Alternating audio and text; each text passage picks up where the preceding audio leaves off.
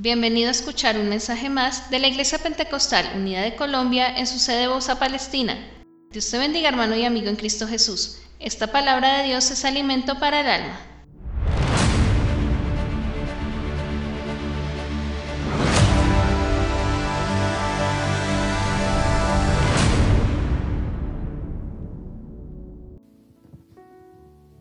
Amén, Dios les bendiga. Bueno, quiero invitarles a que abramos nuestras Biblias, jueces capítulo número 1, versículo número 1. Vamos a leer versículo número 5, 6 y 7. Jueces capítulo número 1. Vamos a leer versículo número 5, 6 y 7. Cuando usted esté ubicado, puede decir gloria a Jesús. Jueces capítulo 1, versículo número 5, 6 y 7 y dice de la siguiente forma. Y hallaron a Adonibesec en Besec y pelearon contra él y derrotaron al cananeo y al fereceo. Mas Adonibesec huyó y le siguieron y le prendieron y le cortaron los pulgares de las manos y de los pies. Entonces dijo Adonibesec, setenta reyes cortados los pulgares de sus manos y de sus pies, recogían las migajas debajo de mi mesa. Como yo hice, así me ha pagado Dios, y le llevaron a Jerusalén, donde murió.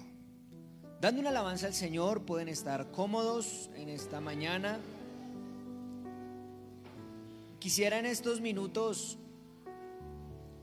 poder referirme a la iglesia de el Señor de forma que definitivamente hay trastornadores que nada han trastornado. Me gusta el alboroto en Tesalónica cuando en el versículo, creo que es capítulo número 17 de Hechos, donde dice, oiga, los que vienen trastornando el mundo, que en ese momento está Pablo y Silas, dicen los trastornadores han llegado hasta acá y han venido a trastornar absolutamente todo. Yo he creído que donde iba el apóstol Pablo o había mucho desorden o había un avivamiento, pero algo pasaba. Si recuerdan que había desorden público muchas veces, eh, la gente se aglomeraba, se reunía, ocurrían cosas increíbles. Eh, nunca nada quedaba igual. Donde usted y yo vamos, suelen servir café. Si hoy nos pusiéramos a hacer una autocrítica, ¿qué pasa donde nosotros vamos? Donde Jesús pasaba, eh, siempre sucedía algo. Eh, no necesariamente algo que nosotros consideraríamos positivo, porque muchas veces eh, se quedaban personas alegando, diciendo ese, blasfemando contra su nombre. Otras veces dejaba personas sanas, otras veces otros eran libertados, pero siempre algo sucedía. Y yo no puedo dejar de preguntarme, ¿qué pasa en los lugares que nosotros concurrimos, visitamos? ¿Qué pasa en nuestra cuadra? ¿Qué se dice de nosotros? Es el vecino amable. Y eso está bien. Pero no cree que no es suficiente. Yo que día estaba hablando con un joven le decía, en esta época parece que no podemos decir el mismo discurso de Pedro. Parece que para muchos es difícil porque Pedro dijo, no tengo plata ni oro, pero de lo que tengo te doy estaba lleno del Espíritu Santo. Hoy muchos pueden decir, tengo plata y oro. Pero se da cuenta que el cojo ya no salta ni baila ni entra al templo adorando a Dios. Se da cuenta que ahora parece que somos una iglesia que tenemos la plata y el oro, pero nos falta la otra parte. No estoy hablando en general. Como les digo, yo me hago autocríticas. Yo a veces pienso solo y le digo al Señor que yo quiero cada día ser mejor. Pero en esta mañana, a manera de introducción, quisiera hablar a la iglesia con este pasaje que acabamos de leer, porque en definitiva es uno de los pasajes que me muestra cómo alguien puede pasar de ser un rey a simplemente ser un recogedor.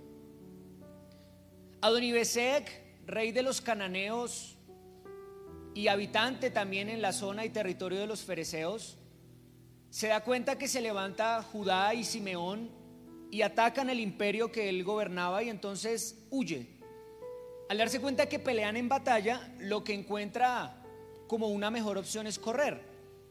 Entonces, al huir, dice que le persiguieron, lo encontraron y al encontrarlo le cortan los pulgares de las manos y de los pies.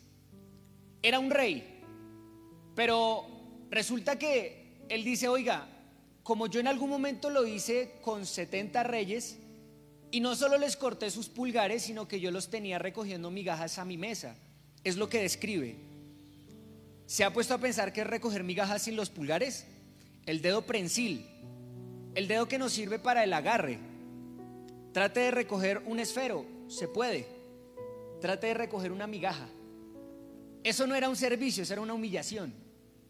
Porque los dedos pulgares significaban en aquel entonces, y aún creo que podemos entenderlo, una persona que no tiene su dedo prensil, entonces no tiene la capacidad de empuñar una espada. ¿Se ha puesto a pensar en eso?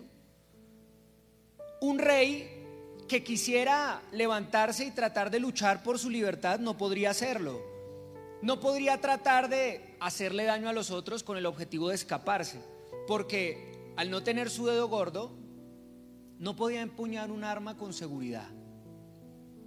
Es más, al no tener los dedos gordos de sus pies, pulgares, eh, ese dedo es fundamental para poder, escuchaba hace poco un podcast, y decía que sin ese dedo no tendríamos la capacidad de correr, podríamos caminar, pero el equilibrio de nosotros sería deficiente, porque es el dedo en el que usted apoya la mayor parte de su cuerpo, en el dedo gordito.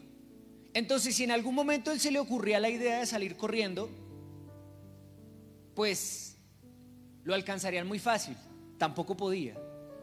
Entonces, lo que buscan hacer estos personajes no es matarlo, es dejarlo inservible, es dejarlo vulnerable, es dejarlo sin armas para que pueda hacer nada. Es dejarlo, diría yo, inofensivo. Iglesia, ¿qué tal si en esta mañana entendiéramos, y amigos que están en este lugar, creemos que porque venimos a una dominical, porque seguimos asistiendo, estamos bien? Y yo quiero decirles que ni siquiera la principal de la estrategia del enemigo es que tú dejes de venir. No, es que vengas, pero que no signifiques ningún peligro. Que seas un rey sin dedos pulgares en sus manos ni sus pies, que no puede hacer nada por nadie. Te tengo ahí y te olvido porque pues no representas un peligro para el reino de las tinieblas ni para el enemigo, pues ¿para qué te saco si eres un vegetal? Eres un bulto. Quédese ahí. Y entonces a veces consideramos que, uy, como estamos aquí, estamos bien. Pero yo quiero decirle que la principal estrategia del enemigo nunca fue matarte, fue dejarte vulnerable. Fue dejarte sin la capacidad de que puedas empuñar un arma y hacer algo por tu vida y por la vida de otros. Fue dejarte sin la capacidad de que te puedas parar firme. Porque sin los pulgares no había firmeza en el caminar, ni en el correr, ni había agilidad ha entorpecido tu caminar con todo lo que ha hecho el enemigo hasta el día de hoy. Y sabes una cosa, una de las de las cosas que me generan mucha mucha curiosidad es que decimos yo no he hecho nada. Y pareciera que eso fuera una justificación. Pero sabía que hay matrimonios que se acaban por porque hay muchas palabras hirientes, pero también otros que se acaban porque no hay palabras de amor. No solo pecamos por comisión, también pecamos por omisión. Dejar de hacer tampoco está bien, cuando deberíamos hacer. El hacer nada no siempre es bueno, o yo diría casi nunca. El hacer nada no te, no te, no te justifica por no hacer nada. Es que muchas, pero muchas personas hoy no están aquí por no hacer nada. Pero yo quisiera presentarte de manera espiritual lo que acabamos de leer en este texto. Porque en definitiva nos encantan las historias donde un don nadie pasa a sentarse a la mesa del rey como Mefiboset. Nos encantan las historias en las que nos identificamos en que no siendo pueblo ahora somos pueblo y Dios nos ha hecho reyes y sacerdotes. Nos encantan las historias donde aquel que no era nada ahora es puesto en honra y ahora andamos en las alturas. Pero también hay que hablar de aquellas en las que se ha pasado de rey a simplemente ser un recogedor de migajas. Es una historia triste pero real y verdadera que sigue aconteciendo. No es la historia de aquel que surge y crece espiritualmente, sino de aquel que siendo rey. Es la historia en que yo podría verla reflejada en la vida de Pedro, que después de andar con el Señor, yo diría en posición de rey, de discípulo, cercano a Jesús, escuchando sus enseñanzas, regresa a recoger peces una vez más. Al darse cuenta que Jesús muere, entonces vuelve otra vez a su labor, regresa otra vez a su oficio. Y es triste ver cómo un rey pasa de ser rey a ser simplemente un recogedor, a volver a oficios de los que antes el Señor ya lo sacó hace mucho tiempo, a volver a conductas de las que antes Dios ya lo sacó de allá y lo libertó para que ahora viera su luz admirable, pero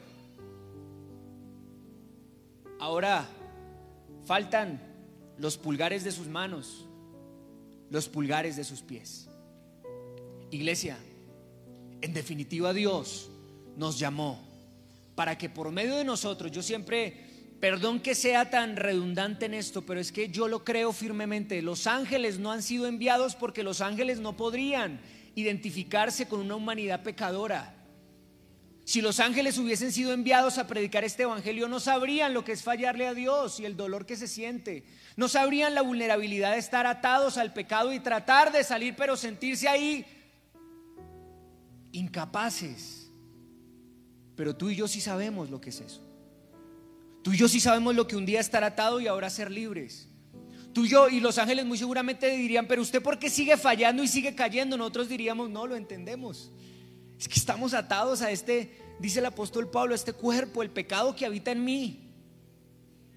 Por eso el Señor nos ha escogido y nos ha llamado a nosotros. Y para mí es inconcebible que un ejército que Dios ha capacitado, ha llamado y ha traído y ha revestido con su Espíritu Santo, estemos tan quietos y tan pasivos y tengamos que decir, ya tenemos recursos para repartir mercados, ya tenemos recursos para ayudar a aquel que de pronto necesiten ciertas cosas, pero el cojo ya no salta y ya no es sanado. Está bien, ahora sí tenemos plata y oro, pero el leproso ya no es limpiado. Yo ahorita pensaba una cantidad de mensajeros a veces sin mensaje. Y tranquilo, no es culpa de nosotros, o más bien sí, pero es porque han sido cortados nuestros pulgares. ¿Y sabe a qué me refiero eso en el sentido espiritual? En el que ahora tu falta, tu pecado cada vez que quieres hacer algo por Dios y por otros, te carcome y te dice, no, pero yo cómo. Si es que el enemigo me cortó una parte fundamental. ¿Cómo voy a hablarle a otro cuando yo sé lo que está pasando en mi vida y en mi casa? Cuando sé que vivo años tropezando con la misma piedra. ¿Cómo voy a hacer X o Y si es que yo sé cómo es mi vida cuando no estoy en la iglesia? Si es que yo sé la relación que mantengo allá afuera de mi matrimonio. Si es que yo sé lo que los otros ojos no ven, pues yo sí, yo soy consciente de eso. Yo sé en lo que el enemigo y me tiene atado, ¿cómo voy a desatar a otros? Tienes que mirar hoy tus manos y tus pies y darte cuenta que cada vez que el enemigo te mira, pues simplemente te deja ahí porque no representas un peligro. Al rey no buscaron matarlo, después dice la palabra del Señor. O sea, él tenía 70 reyes. 70 reyes que en algún momento de la historia representaron para él peligro. 70 reyes por los cuales puso un equipo de centinelas vigilando en qué momento nos atacan. 70 reyes que le quitaban el sueño.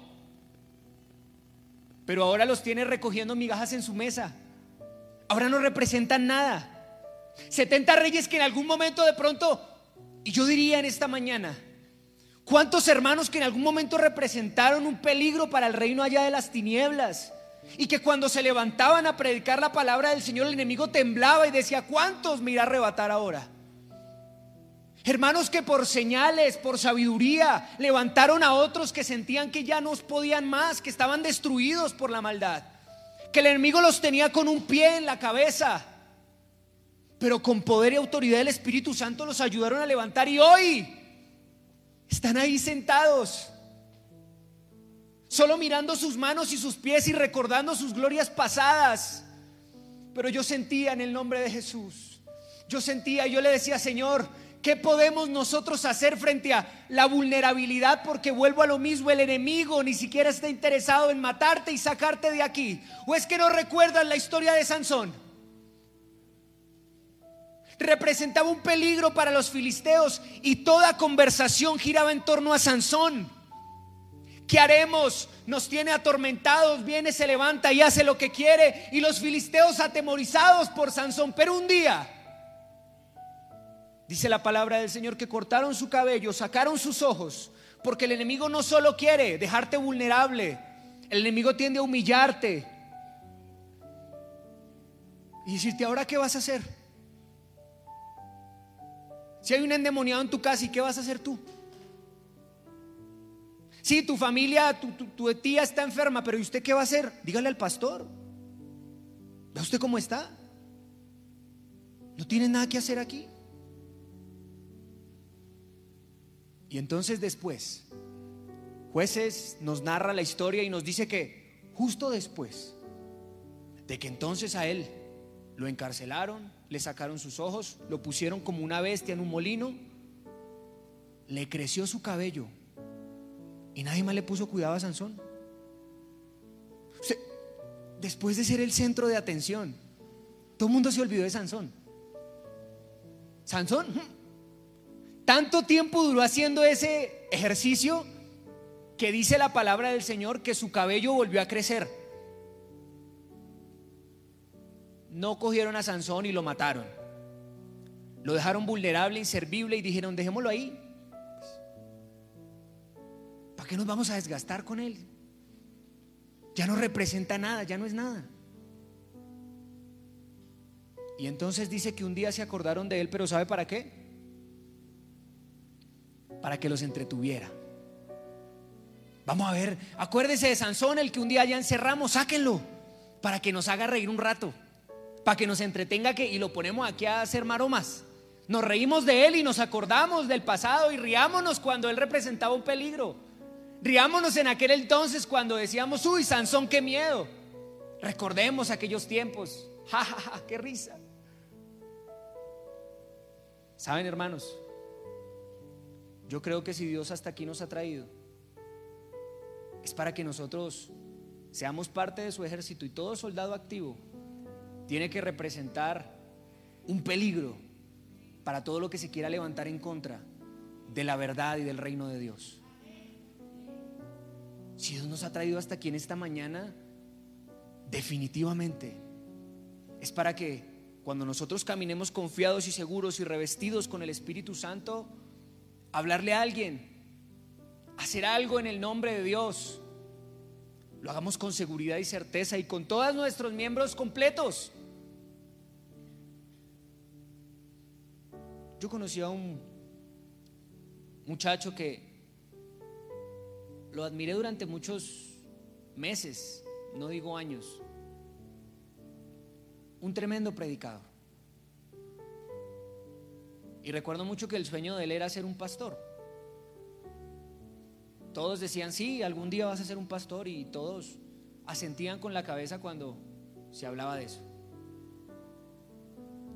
Un día el muchacho se dejó llevar y entonces terminó por allá con su novia, su novia terminó embarazada y, y parece que se le cerraron todas las puertas. A partir de ese día yo traté de comunicarme con él, me enteré unos semanas después de lo que había acontecido. Y hablando con él,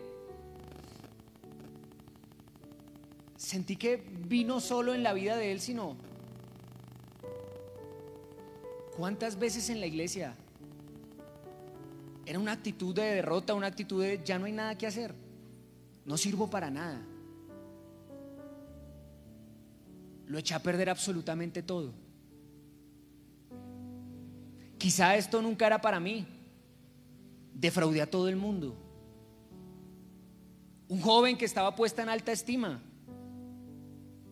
Un joven que definitiva yo creo que Dios lo podía levantar de su error porque hoy ya no está con nosotros. Decidió alejarse, apartarse y, según él, iniciar una nueva vida. Pero saben, hermanos, lo que más me encanta de este Jesús es que donde todos vemos una oreja de Malco en el piso que no tiene solución, Él es capaz de tomarla en su mano. Y es una mano que tiene misericordia. Es una mano que a diferencia de la mano de un Pedro que se lanza para atacar, es una mano que, diría yo, se lanza para sanar. Y en medio de una situación en la que uno diría, oye, qué, pecado, este joven ya toda su vida sin una orejita. Le van a decir, pocillo en el colegio. Pero Jesús la recoge y se la pone una vez más. Y dice la palabra del Señor que fue sana y fue restaurada en aquella misma hora. La esperanza en esta mañana es que Jesús sigue con nosotros. Y que en medio de tantas situaciones y tantas guerras, batallas que podríamos decir que el enemigo nos ha ganado, porque nos hemos aferrado más a nuestras fuerzas que a la protección y voluntad de Dios. En medio de tantas heridas que el pecado nos ha causado y que el mundo nos ha proporcionado, yo sé que en esta mañana de pronto hay alguien que sentía que no, pues ya, ya soy un descartado. Ya nada que hacer al respecto. ¿Qué le puedes decir a un Sansón que ya está dentro de un molino? Ya nadie lo toma en serio. De pronto así se puede sentir alguien en esta mañana. ¿Quién me va a tomar en serio después de que viví lo que viví? Después de que conocen que mi vida y lo que hice. ¿Te imaginas aquel rey de Universo? ¿Quién me va a tomar en serio después de que ¿Qué autoridad voy a tener después de que ni siquiera puedo empuñar una espada? ¿Qué autoridad voy a tener después de que ni siquiera puedo caminar con firmeza? ¿Qué autoridad puedo yo tener después de que no sirvo, no soy hombre de guerra, ya no sirvo para eso, quedé vulnerable? Pero yo quiero decirle que eso es lo grande de nuestro Dios. Eso es lo grande del Dios que adoramos en esta mañana. Y por eso si hay alguien en esta mañana esto no es simplemente referido al servicio. Alguien de pronto, una visita que está en esta mañana que siente que el pecado lo ha herido de tal forma que ya no hay forma de levantarse y que nunca más era el mismo. Yo le recuerdo que Jesús es experto recogiendo miembros que de pronto se cayeron y poniéndolos en su lugar y restaurándolos. Yo quiero recordarle a alguien en esta mañana que, aunque sí, en algún momento fuiste, la burla de muchos. Pero entonces Sansón en su última oportunidad, me llama mucho la atención que Sansón ora y pide a Dios que le oiga cuando él nunca quiso escuchar a Dios. Pero aún así Dios es grande en misericordia. Sansón, aunque la primera oración que yo encuentro en la Biblia de Sansón es esa. Nunca había un Sansón refiriéndose a Dios para nada. Ni para preguntarle acerca de qué mujer debería tener, ni para preguntarle de qué debía hacer. No, Sansón siempre hizo las cosas a su acomodo.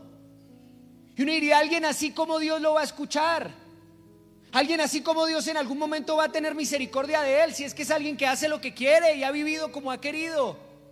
Y si está lastimado y hace falta partes en su cuerpo, hablando en su vida espiritualmente, son las consecuencias de su propio andar. Yo podría decirle, Dios si escucha. Él escucha también a ese tipo de personas. Y no solo oye como aquel que oye con escepticismo, sino que está atento y responde. Dice la palabra del Señor que aquello que Sansón había perdido principal era su fuerza, por cuanto el voto del Nazareato se había roto. Pero Dios una vez más, el Espíritu Santo una vez más posó sobre él. Y dice que dijo, déjenme pararme donde están las columnas. Y usted quizá conoce la historia mucho mejor que yo. No es el hecho de unas columnas rotas, no es el hecho de lo que pasó después. Hoy quiero centrarme en que Dios dio una nueva oportunidad. Dios volvió a restablecer aquello que Sansón había perdido. Hoy yo quiero decirle iglesia del Señor, necesitamos una iglesia que se levante y sea el terror para las tinieblas. Que se levante y con el poder del Espíritu Santo el enemigo tenga que retroceder y no burlarse y hacer burla de usted es el que va a la iglesia. En esta mañana podamos levantarnos y una vez más empuñar una espada que es la palabra de Dios. ¿Y sabe por qué a veces nos cuesta empuñarla? Porque el enemigo nos ha herido de tal forma que tenemos que decir, pero, pero ¿qué voy a empuñar si ni siquiera la pongo a veces en práctica en mi vida? Pero Dios hoy está dispuesto a restaurar. Si algo me gusta de este Dios es que Él no descarta. Es que Él no dice, oye, qué pena, ya, no, ya no sirves. Te echaste a perder. No, no, no. Él dice, se echó a perder el barro, pues volvemos a hacer otra según le pareció mejor hacerla. Pero es que se acabó de echar a perder en las manos del alfarero. Sí, pero el problema es que se salga de las manos del alfarero. Mientras esté ahí, siempre habrá algo que hacer. Siempre habrá una solución. Iglesia, estamos en las manos de Dios en esta mañana. Estamos en su cobertura aún. Y de pronto hay alguien que con su cabeza abajo y tiene que decir, ¿sabe? Yo siento que en mi vida espiritual me quitaron los dedos de los pies. Los pulgares porque siento que no puedo andar firmemente. Que mi andar no es, no es firme, sino que soy inconstante. Todo lo que emprendo, un día estoy bien, el otro día estoy mal. Un día decido hacerle caso a Dios, al otro día no. Y mi, andar es muy chueco, es muy extraño. Siento lo que, lo, que, lo que he perdido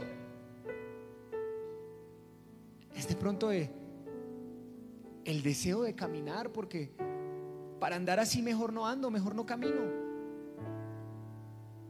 Pero yo quiero decirle algo que si estamos en las manos de Dios, en esta misma mañana, Dios puede extender su mano sobre ti y sobre mí y empezar a sanar aquellas partes que faltan y que no nos dejan de pronto de servir a Dios como deberíamos, andar en el camino del Señor como deberíamos.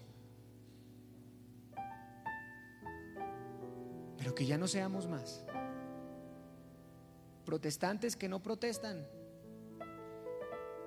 Mensajeros que nunca comunican nada. Trastornadores que nunca en su vida, nunca nada han trastornado. Y entonces los vecinos Dice la palabra del Señor, los de Tesalónica, pero no hallándolos, trajeron a Jasón y algunos hermanos ante las autoridades de la ciudad, gritando, estos que trastornan el mundo entero, también han venido acá. Que Osa Palestina, que este barrio, que esta localidad, pueda reconocer y decir, estos que trastornan el mundo entero, están aquí. Porque se siente, porque nada sigue igual mientras ellos estén, algo sucede. No son un montón de bultos que se sientan en un lugar, sino que salen con las convicciones y pasos firmes y empuñan un arma en la cual están dispuestos a liberar de las garras del enemigo al que se les atraviese. Que su andar y su palabra es pesada porque tienen el respaldo del Espíritu Santo. Que todo cuanto hacen es respaldado por Dios. Pero en esta mañana yo creo que necesitamos que Dios sane aquello que de pronto está herido.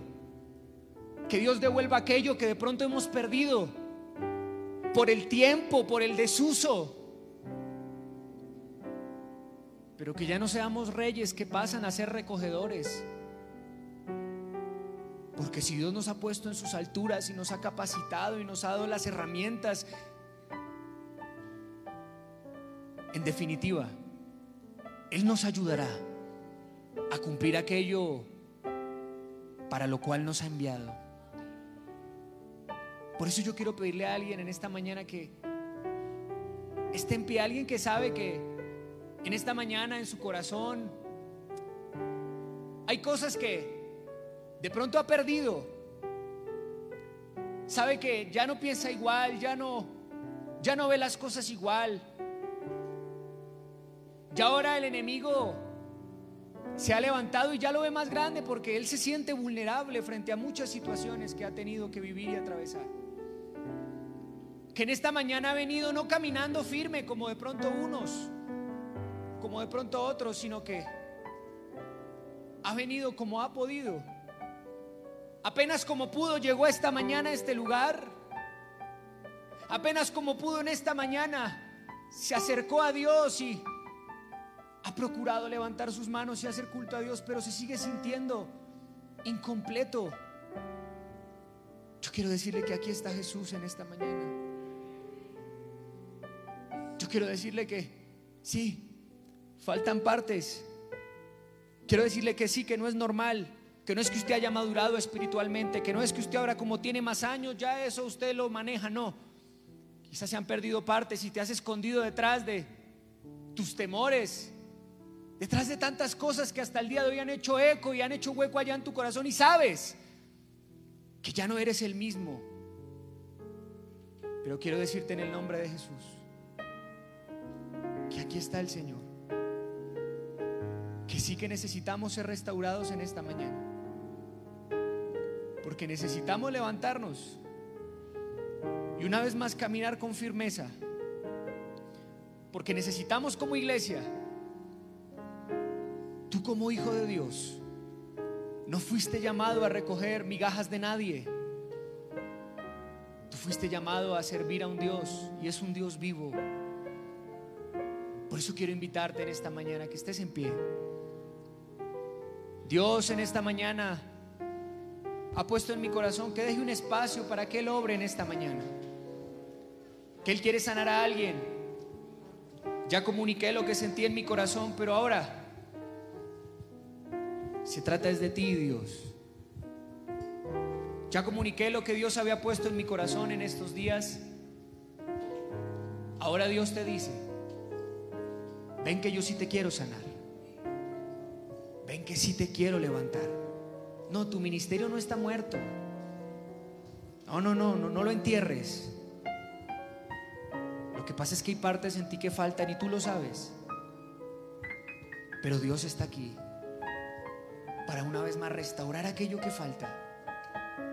Sí, tu voz y tu oración al cielo de misericordia, Dios en esta mañana la escucha, la puede oír, puede escuchar tu oración de Dios. Sé que nunca te involucré, sé que nunca te pregunté si estaba bien o estaba mal, sé que hice conforme a mi antojo, pero como un Sansón que pide misericordia y Dios oye. Así Dios está dispuesto a oír tu situación.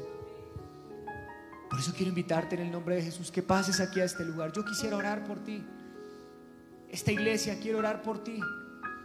Que necesitas que de manera espiritual miembros de tu cuerpo sean restaurados que por el poder del Espíritu Santo tú ya no te levantes de aquí y vayas a tu casa como siempre, temiendo y mirando a ver si de pronto y el enemigo y qué miedo, no. El Señor hoy quiere restaurarte, amado. Amado hermano, amada hermana. Este es el momento que Dios ha planeado para hoy restaurar tu vida, para hoy levantarte y recordarte quién eres. Hoy el Señor levanta tu cabeza, tú allí recogiendo migajas, levanta tu cabeza y te recuerda tú. Tú eres hijo, tú eres mi hijo. No ha cambiado, tú sigues siendo mi hijo. Y te invita a que te acerques con ternura. Te hace una invitación personal a ti. Acércate, que llevo mucho tiempo queriéndote sanar, pero lo único que has hecho durante todo este tiempo es ocultar tus heridas porque te avergüenzan. Pero déjame decirte, las heridas ocultas se pudren. Las heridas ocultas no sanan, pero en esta mañana está Jesús. Exponle tu herida. Exponle aquello que de pronto has perdido, que el enemigo te ha quitado. Y permite que en esta mañana, por el poder del Espíritu Santo, oh Jesús está aquí en este lugar, hermano.